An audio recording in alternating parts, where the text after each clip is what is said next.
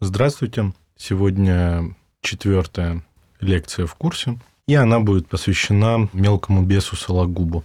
Не случайный выбор, поскольку мы в первой половине курса будем кружить вокруг писателей 20-30-х годов.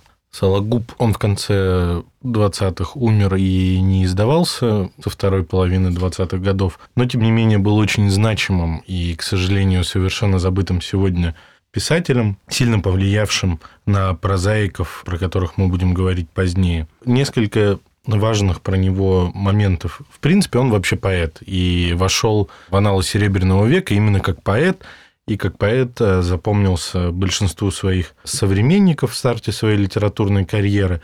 Но произведение, о котором мы будем сегодня говорить, это его роман «Мелкий бес». На мой взгляд, одно из самых современных именно к сегодняшнему моменту произведений Серебряного века. И мне кажется, оно будет очень хорошо понятно. Он написан очень простым языком, поэтому не очень большой. Я советую поэтому всем его прочитать. Так вот, важно э, с точки зрения его литературного процесса следующее, что, во-первых, он по образованию учитель математики, и он долго преподавал как учитель математики. То есть это очень структурированный и на самом деле довольно аналитический человек, и поэтому есть всегда какой-то рисунок логический за всеми его произведениями, будь то поэзия или проза. Во-вторых, поскольку он начал как поэт, у него очень емкая и качественная проза, очень насыщенная метафорами, очень яркая, сочная, живая. И перейдем к его биографии. Она довольно для литератора Серебряного века довольно необычный. То есть он вообще из э, крестьян, да, то есть он разночинец. Его отец был крестьянином, мать была прислугой в дворянском доме. Он каким-то образом получил путем больших трудов образование, долго работал учителем в провинции, больше десяти лет – и параллельно занимался своими первыми литературными опытами. И уже в сильно зрелом возрасте он получил признание как литератор и смог оставить все остальные занятия. Важная деталь, которую отмечают многие исследователи Сологуба, это то, что его мать э, была довольно жестокой женщиной и сурово его воспитывала. Здесь э, многие склонны видеть истоки садизма ряда его персонажей – и вообще какие-то фрейдистские наклонности в сторону садомазохизма. Я не так глубоко разбираюсь в, в психологии этих вопросов для того, чтобы судить однозначно, но тем не менее эту деталь мы зафиксируем, потому что вне зависимости от того, какие у этого корни, ряд его ключевых персонажей имеют какие-то существенно садистские наклонности. Говоря о том, как он воспринимался в литературной среде, я хотел бы взять несколько эпизодов Ходосевича. Ходосевич – это тоже крайне интересный литератор Серебряного века, который оставил нам довольно подробные заметки о своих современниках. Из них очень интересно увидеть как раз внутренности этого литературного и культурного мира, как они между собой общались, а, как обсуждали произведения, как строили отношения между собой. Так вот, начнем с такой цитаты. Кто-то рассказывал, как Сологуб иногда покидал многолюдное собрание своих гостей, молча уходил в кабинет и там оставался долго. Был радушным хозяином – но жажда одиночества была в нем сильнее гостеприимства. Впрочем, и на людях он порой точно отсутствовал. Слушал и не слышал, молчал, закрывал глаза, засыпал. Витал где-то, куда нам пути не было. Звали его колдуном, ведуном, чародеем. Вот такой портрет он оставил своим современникам, то есть он был старше большинства э, литераторов, с которыми общался, то есть он на момент революции был уже довольно пожилым человеком. Он довольно мрачно смотрел на своих современников, отмечали, что он был мстителен, он любил найти какой-то нелепый повод, где задели его якобы честь, посутяжничать на этот счет, поругаться, особенно если задевали достоинство его супруги, как ему казалось. Вот таким он остался в памяти своих коллег по ремеслу. Это довольно важно, то есть мы, когда читаем его произведения, мы должны понимать, особенно это касается мелкого беза, в поэзии это не так чувствуется, что это человек с довольно мрачным взглядом на мир. Да, то есть, когда он пишет о русской провинции, он в этой провинции провел больше 10 лет, построил свою карьеру самых социальных низов. У него была там злая мама, как вспоминают биографы, и, в общем-то, человек с таким обостренным э, восприятием своего места в этом мире, и мир он видит в каких-то черноватых тонах. Очень показательное в этом смысле его стихотворение. Всем советую при возможности ознакомиться с стихотворениями Сологуба. Они довольно интересные. Для меня большая загадка, почему он вообще оказался забыт в таком вот литературном мейнстриме. Такой отрывок стихотворения. «Зачем любить? Земля не стоит любви твоей. Пройди над ней, как астероид, пройди скорей».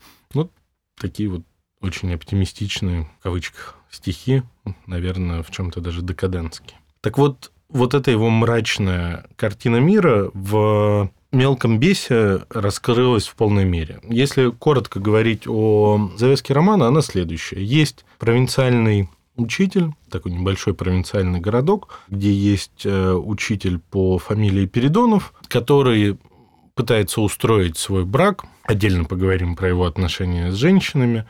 Это все происходит там, с некоторым надрывом. Он параллельно много пьет, общается со своими друзьями и пытается как-то отправлять службу, строить отношения с начальством.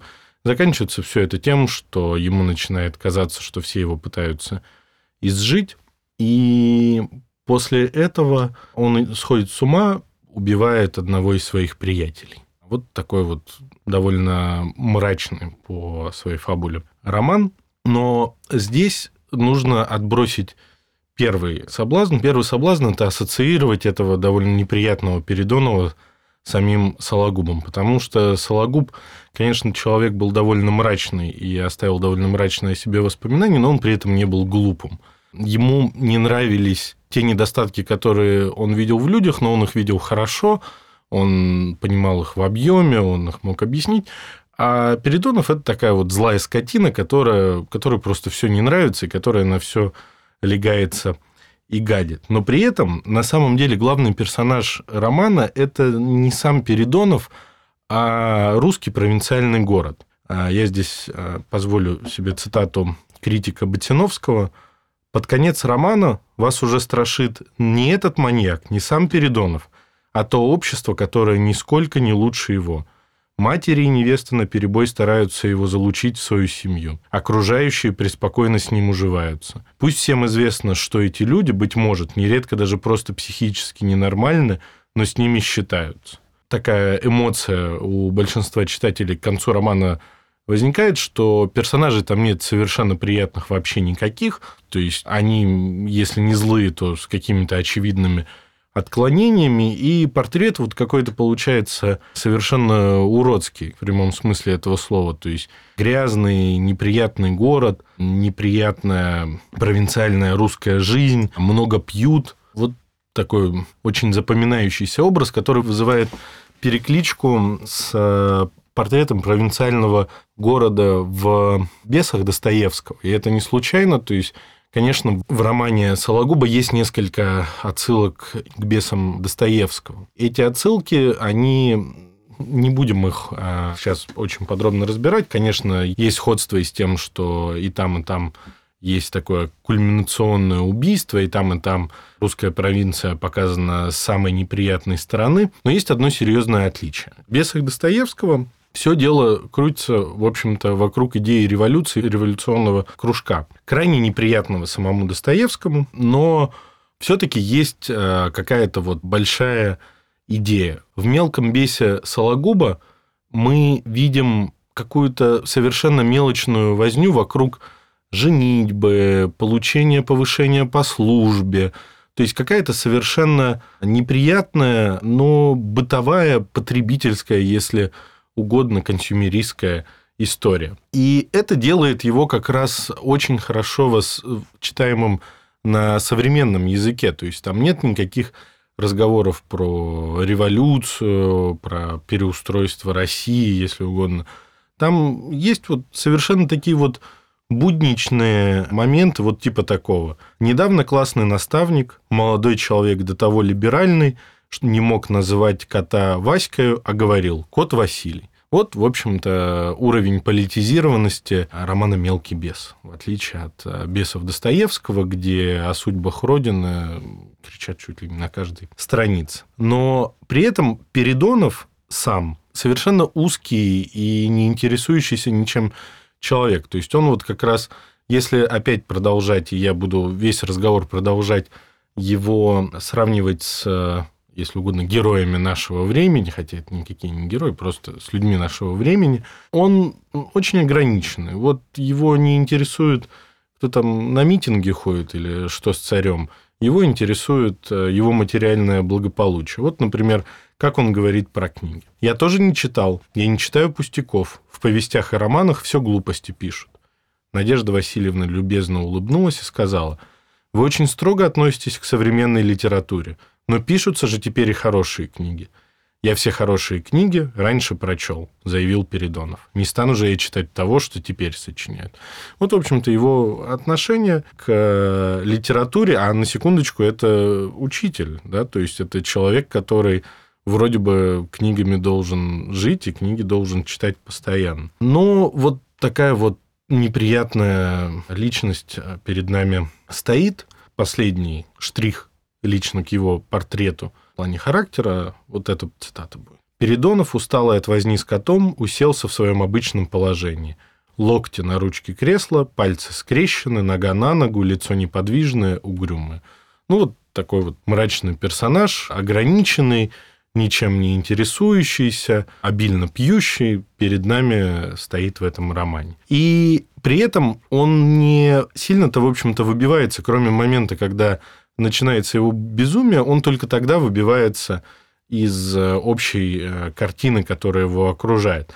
Например, есть там его сожительница, якобы троюродная сестра Варвара, с которой он сожительствует, но не хочет жениться, поскольку он пытается найти себе удачную партию, а Варвара ему обещает, что вот у нее есть протекция от некой княгини, которая позволит Передонову получить повышение по службе. Передонов говорит, ну вот пусть меня повысят, тогда женюсь. Варвара говорит, ну ты женись, тогда повысят, просто такие книги не писать не буду и просить повышения для тебя.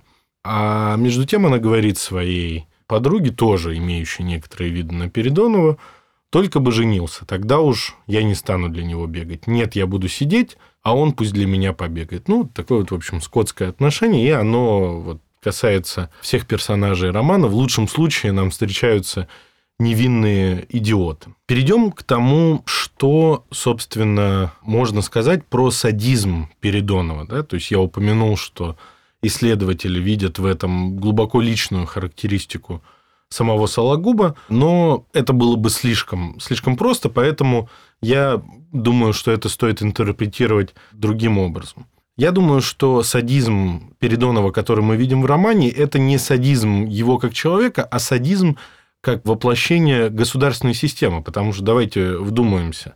Роман выходит в 1907 году. На секундочку, два года после революции прошло. Мы знаем, что... Ну, он писался, да, задолго до этого, он писался долго, но, тем не менее, это очень политически насыщенное время для России. Очень насыщенное. То есть, это время бурной дискуссии, и, конечно же, Сологуб не мог остаться в стороне от таких вопросов. Представить, что он пишет роман исключительно по какой-то его мещанской стороне, ну, в общем-то, было бы очевидным упрощением. Так вот, Передонов по своим профессиональным занятиям что из себя представляет? Он учитель, он государственный служащий.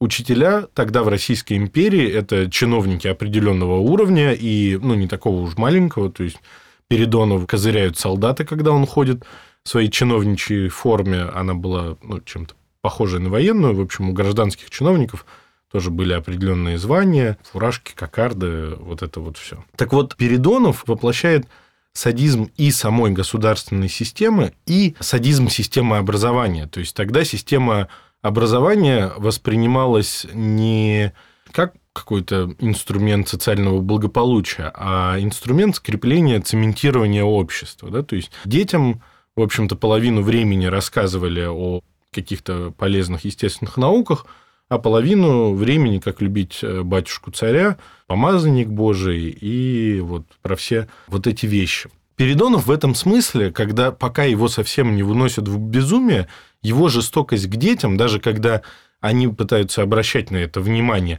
она у окружающих не вызывает никакого острого восприятия. То есть это просто вот, ну да, вот учитель, он там может кого-то посечь. И причем человек, который уже сделал некоторую учительскую карьеру, то есть его амбиция на тему повышения, чтобы стать начальником над рядом школы, они совершенно не беспочвены. То есть не то, чтобы он вот просто фантазирует на этот счет, у него есть шансы, когда в определенной части романа он решает построить отношения с сильными а, этого города, авторитетными чиновниками, они, в общем-то, вполне лояльно смотрят на эти его амбиции и смотрят на него самого. А между прочим, еще в самом начале романа мы видим следующую строчку. А Передонову нравилось, когда мальчики плакали, особенно если это он так сделал, что они плачут и винятся. Вот такая вот репрессивная модель в голове у человека, тем не менее, он, в общем-то, неуспешный чиновник на службе правительства. И при этом его садизм, он не ограничивается работой. То есть здесь, мне кажется, довольно важная для Сологуба идея, что вот это насилие, которое есть у человека в его профессиональной среде, да, то есть вот если он кого-то дубинкой, указкой или еще чем-то лупит, и ему за это государство платит деньги, то постепенно вот эта садистская наклонность, эта жестокость в обращении, она проникает во все сферы его жизни. Вот пару эпизодов на этот счет – Деньги на расход по свадьбе Передонов выдавал неохотно, с издевательствами над Варварой. Иногда он приносил свою палку с набалдашником Кукишем и говорил Варваре, «Поцелуй мой Кукиш, дам денег, не поцелуешь – не дам». Варвара целовала Кукиш. Что ж такое? Губы не треснут. То есть вот эта идея уродского насилия и подавления, которое проникает во все сферы жизни, мне кажется, это и есть политический вызов в этом романе, поскольку мог бы этот Передонов быть каким-то другим человеком по профессии. Он мог быть купцом, кого удивил бы купец, который поколачивает свою жену и просит целовать кукиш. Ну, никто бы не удивился такому персонажу, благо есть пьеса Островского. А он почему-то специально делает его учителем и, более того, довольно сильно акцентируется на этой его служебной составляющей жизни. При этом оставим в стороне отношения к разного рода животным, но есть еще вот такой сочный эпизод. Я его прочитаю, потом прокомментирую. Варвары не было дома. Клавдия мыла полы в горницах. Передонов вошел в кухню вымыть руки. На столе увидел он сверток синей бумаги, и из него высыпалось несколько изюминок. Это был фунт изюма, купленный для булки к чаю. Ее пекли дома. Передонов принялся есть изюм, как он был, немытый и нечищенный, и съел весь фунт быстро и жадно, стоя у стола, озираясь на дверь, чтобы Клавдия не вошла невзначай. Потом тщательно свернул толстую синюю обертку, под сюртуком вынес ее в переднюю и там положил в карман в пальто, чтобы на улице выбросить и таким способом уничтожить следы. Вот о чем нам говорит этот эпизод? У него есть продолжение, он э, с этой горничной потом спорит, обвиняет ее, она клянется, что это не она, но, в общем-то, эпизод заминают. Вот о чем мы говорим? Молодой чиновник, молодой, но довольно зрелый чиновник, обкрадывает сам себя, при этом обвиняет свою горничную и делает это еще как-то вот по-животному. То есть он хватает этот фунт изюма и ест его как поросенок, там, немытый, нечищенный, при этом искусственно довольно заметает следы. То есть он не нашел времени этот изюм помыть, если ему уж так хотелось этот изюм помыл. Но в то же время у него нашлись усилия для какого-то вот такого преступного по мелкому усилия, чтобы обвинить свою горничную, да, заместить следы и обвинить горничную. Хотя, казалось бы, что дорог для него этот фунт изюма. Он же ему, собственно, и предназначался. Вот это, как я уже говорил, э, я не могу подобрать лучшего слова, чем уродское восприятие реальности, оно вот сквозит во всем, и особенно у Передонова. Вот это соотношение насилия, преступности и какой-то вот животной страсти. Дальше мы поговорим о том, как выглядит животная линия в романе. То есть э, Сологуб часто дает какие-то ремарки, которые вот заставляют чувствовать похожесть персонажей с определенными животными. И в случае Передонова это, очевидно, свинья. Злобный, страшный Боров. Важный еще момент – это отношение с э, государством с Богом через государство. Вот так давайте это назовем. В романе есть несколько довольно ярких сцен в церкви, которые сводятся к следующему, что гимназисты должны выполнять, ну, посещать по определенным э, дням и для определенных церемоний церковь, э, должен посещать Передонов служ... ну, на еженедельную службу.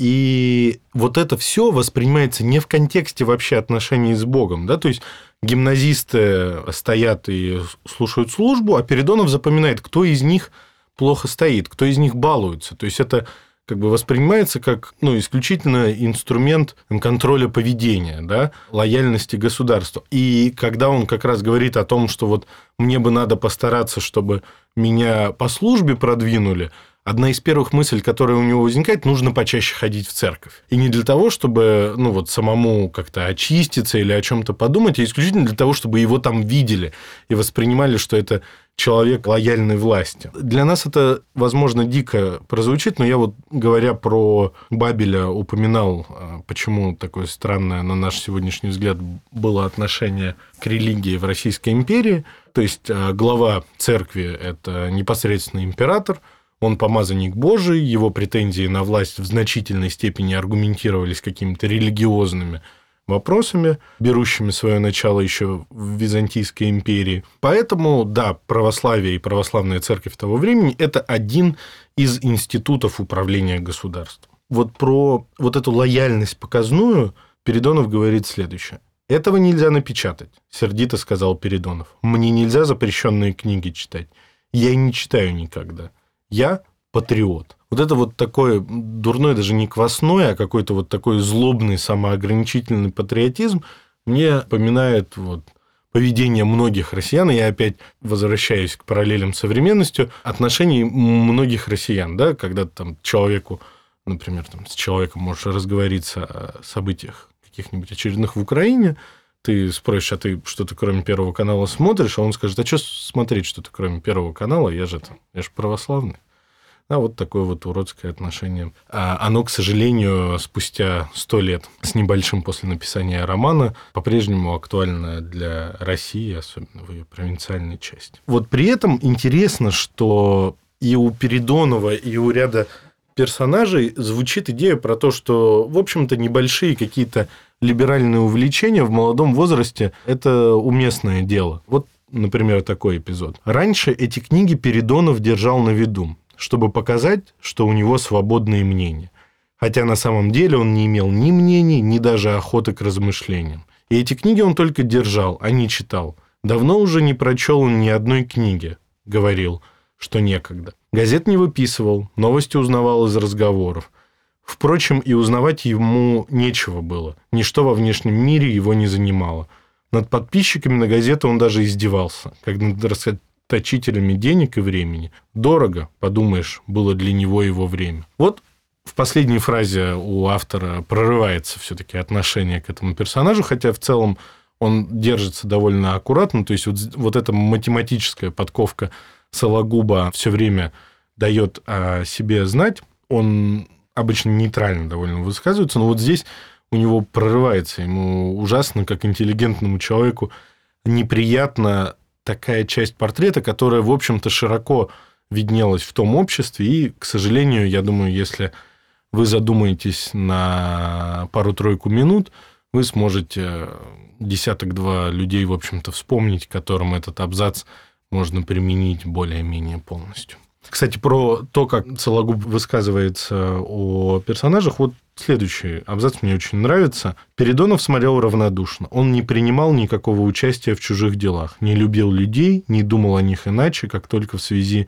со своими выгодами и удовольствиями. То есть без каких-то резких характеристик э, Сологуб рисует вот эту неприятность.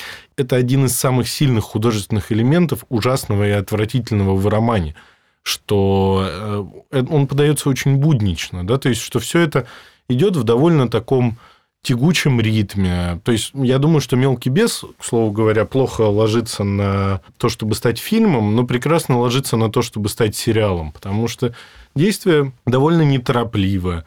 Там много эпизодов типа неспешной попойки за бильярдом Передонова и его друзей. И темп повествования, и краски – они какие-то такие, они показывают, что это все буднично, это не какие-то яркие события. И вот единственное, что вот вырывается, этому посвящено там 5-7% текста, это безумие Передонова и убийство его приятеля.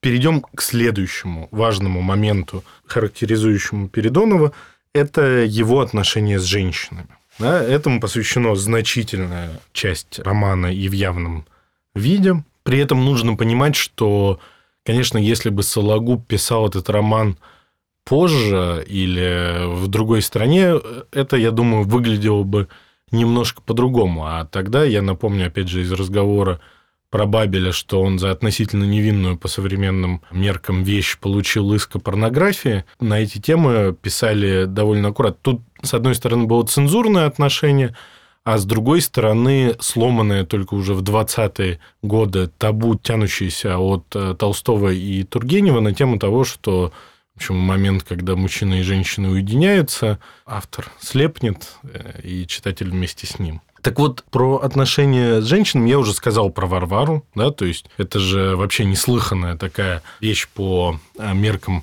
того православного довольно религиозного общества, что вот, значит, они сожительствуют, она мало того, что его родственница, так еще не в браке они сожительствуют, все это весьма плохо для молодого чиновника и относится к этому без одобрения, но тем не менее вот так оно происходит. И относится он к этому следующим образом. Вот цитата такая. «Помня, как много у него готовых невест, он не раз, как и прошлую зимою, грозил Варваре – вот сейчас пойду венчаться. Вернусь утром с женой, а тебя вон. Последний раз ночуешь. Известно было, что Передонов отдает предпочтение жирным женщинам, а тощих порицает. Варвару сокрушало, что она тонка и все худеет. Как бы нагулять побольше жиру? Вот в чем была одна из ее главнейших забот. Ну, в общем-то, я не хотел бы сильно заглубляться в эту тему, но вообще отношение такое к женщинам – потребительская и довольно свинская, нетипичная для того времени, но я думаю, что более ярко видная в современной России. И вот эта ветка переложится на современность прям совсем легко, восприятие любого читателя. Еще есть там такой момент, когда ему пытаются сватать э, сестер Рутиловых, и по очереди их всех э, ему, значит, выводят. Э, он пытается сладострастно прикинуть, кто из них будет ему приятней, и никак не может решиться, и в итоге не решается ни с чем. Мало того, что он вот такой вот выбирает, ведет себя при этом совершенно по-свински, больше всего это похоже на такой, знаете, знакомую нам хорошо сегодня эрозию сознания, связанную с использованием всех этих дейтинговых сервисов типа Тиндера когда, в общем, это многообразие бестолкового выбора несколько э, разрушает моральные качества мужчины. И вот предел его падения в этом вопросе – это следующий эпизод. Он знает, что есть некоторая старая княгиня, которая вот все, ну вот не решится, ну, ей Варвара написать, помочь ему с продвижением по службе, но тут вроде бы Варвара пишет, ну, на самом деле не пишет, но там придумывает целую схему, как всех обмануть, и это в итоге выясняется. И Передонов думает, что у княгини есть какой-то хитрый замысел на этот счет, и вот что происходит в этот момент в романе. Передонов начал догадываться, чего хочет княгиня, чтобы он опять полюбил ее. Ему отвратительно, она дряхлая. Ведь ей полтораста лет, злобно думал он. Да, старая, думал он, зато вот какая сильная. И отвращение сплеталось с прельщением. Чуть тепленькая, трубцем попахивает. Представлял себе Передонов и замирал от дикого сладострастия. Может, с нею сойтись, и она смилуется. Не написать ли ей письмо? И на этот раз Передонов, недолго думая, сочинил письмо к княгине. Он писал «Я люблю вас, потому что вы холодная и далекая. Варвара потеет, с нею жарко спать, несет, как из печки. Я хочу иметь любовницу холодную и далекую. Приезжайте и соответствуйте. Ну, в общем-то, все, что можно сказать на тему отношения этого персонажа к женщинам и соответствующей его моральной стороны. Не могу не удержаться и вернуться к теме того, что Передонов свинья. Вот с каким диалогом как раз с его приятелем Рутиловым, который незадолго до этого ему сватал троих своих сестер. Ну вот в сцене где-то посередине между Тиндером, смотринами невест и, извините, борделем. Да? И вот какой диалог у них происходит, совершенно незлобно, между прочим, после этого. «Ардальон Борисович, а у тебя есть пятачок?» «Есть, да тебе не дам», – злобно ответил Передонов. Рутилов захохотал. «Коли у тебя есть пятачок, так как же ты не свинья?» – крикнул он радостно. Передонов в ужасе схватился за нос. Врешь, какой у меня пятачок? У меня человечья харя, бормотал он. Что вот в этом эпизоде очень сочно – во-первых, Передонов на секунду сомневается, а не стал ли он свиньей. То есть рефлекторно он все-таки чувствует какую-то глубину своего падения. Во-вторых, даже когда он говорит, что у него нет пятачка и он не свинья, он говорит, у меня человечья харя. Да, то есть он использует слово, которое, в общем-то, мы к себе использовать вот про свое лицо не склонны. Что я еще хотел бы отметить, прежде чем перейти к катарсису в таком негативном смысле – этого романа. Это собственно, время, в которое все происходит, как я уже говорил, последние годы Российской империи, в общем-то, были временем довольно благополучным. Вот здесь еще одна аналогия с современностью, что, в общем-то, ну, да, где-то воруют, ну, да, где-то есть какие-то проблемы, да, могли бы жить лучше, но в целом все живут довольно недурно, формируется какой-то средний класс. Учитель, простите меня, в какой-то глубокой провинции – имеет возможность выпить там какого-то немецкого пива и поиграть в бильярд вечером со своими друзьями. То есть, очевидно, не бедствуют. На праздники там едят какую-то икру и какие-то даже заграничные товары.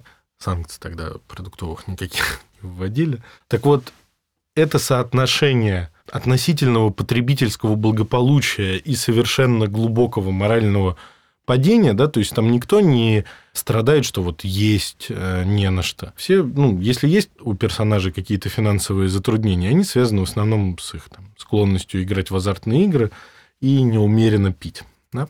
Вот этот контраст между относительным потребительским благополучием и глубиной морального падения, он тоже составляет некоторую, ну, на мой взгляд, важную линию в романе, одну из неявных, так же как государственная линия, о которой я сказал ранее, но мне кажется, на нее стоит смотреть, опять же, сравнивая с современным а, положением дел. Что дальше происходит? Передонов э, сходит с ума. Ему начинает э, мерещиться, что у него везде враги. У меня враги есть, пробормотал Передонов, уныло рассматривая рюмку с желтую водкой, прежде чем выпить. Без врагов свинья жила, отвечал а Виновицкий, да и ту зарезали. Кушайте, хорошая была свинья. Передонов взял кусок ветчины. А вот у него это везде проникает, и ему начинает казаться, что его преследуют какие-то странные существа. Вот следующий эпизод в самом начале а, его помешательства. А на земле, в этом темном и вечно враждебном городе, все люди встречались злые, насмешливые. Все смешалось в общем недоброжелательстве к Передонову. Собаки хохотали над ним, люди облаивали его. Последняя фраза, она вот интересна к тому, что при чтении романа, советую обращать на это внимание, очень много отсылок к животным. И вот это одна из них. Собаки хохотали, люди облаивали. То есть вот какая-то такая совершенно скотный двор наоборот, если угодно. Ему начинает мерещиться разные существа – Глаз птицы пролетела, угрюмо сказал Передонов, всматриваясь в белесовато-туманную даль небес.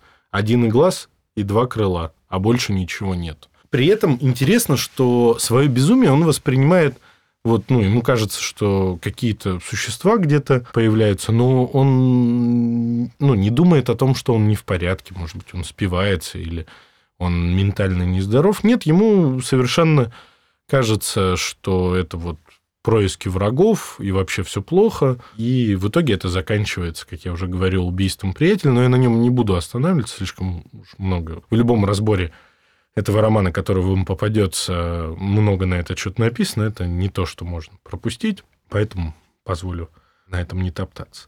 Что интересно, в итоге символом его сумасшествия выступает какой-то такой морок, призрак недотыкомка серая. Да? Недотыкомка, которая какая-то вот она появляется, исчезает, морочит его и в конечном счете сводит его с ума.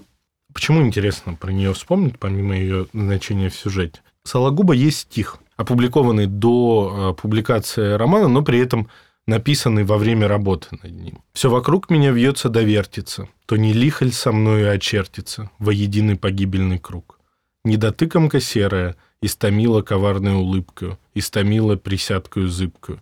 Помоги мне, таинственный друг. Недотыкомку серую отгони ты волшебными чарами, или наотмашь, что ли, ударами, или словом заветным каким. Недотыкомку серую – хоть со мною мертвит и ехидную, чтобы она хоть в тоску понехидную не ругалась над прахом моим. Вот, в общем, эта недотыкомка мучила из самого Сологуба. Это такой вот воплощенный морок. Ну, я постарался довольно эмоционально рассказать всем вот этом уродском мире, который рисует Сологуб. И вот эта недотыкомка, это вот этот морок, который как бы воплощает все вот это ужасное давление реальности на героя. Как я уже сказал, главная ценность э, романа Сологуба сегодня, на мой взгляд, в том, что ну, у нас не такой, к сожалению, сейчас бурный литературный процесс и не так много произведений, рефлексирующих сегодняшнее положение в обществе, тем более настолько качественных.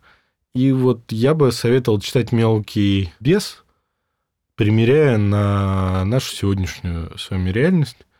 Просто можете представить, что это тоже, опять же, какой-то провинциальный русский город вместо учителя. Ну, учитель теперь не такая профессия. Можете представить, что это чиновник какой-нибудь областной администрации, менеджер средней руки в какой-нибудь корпорации.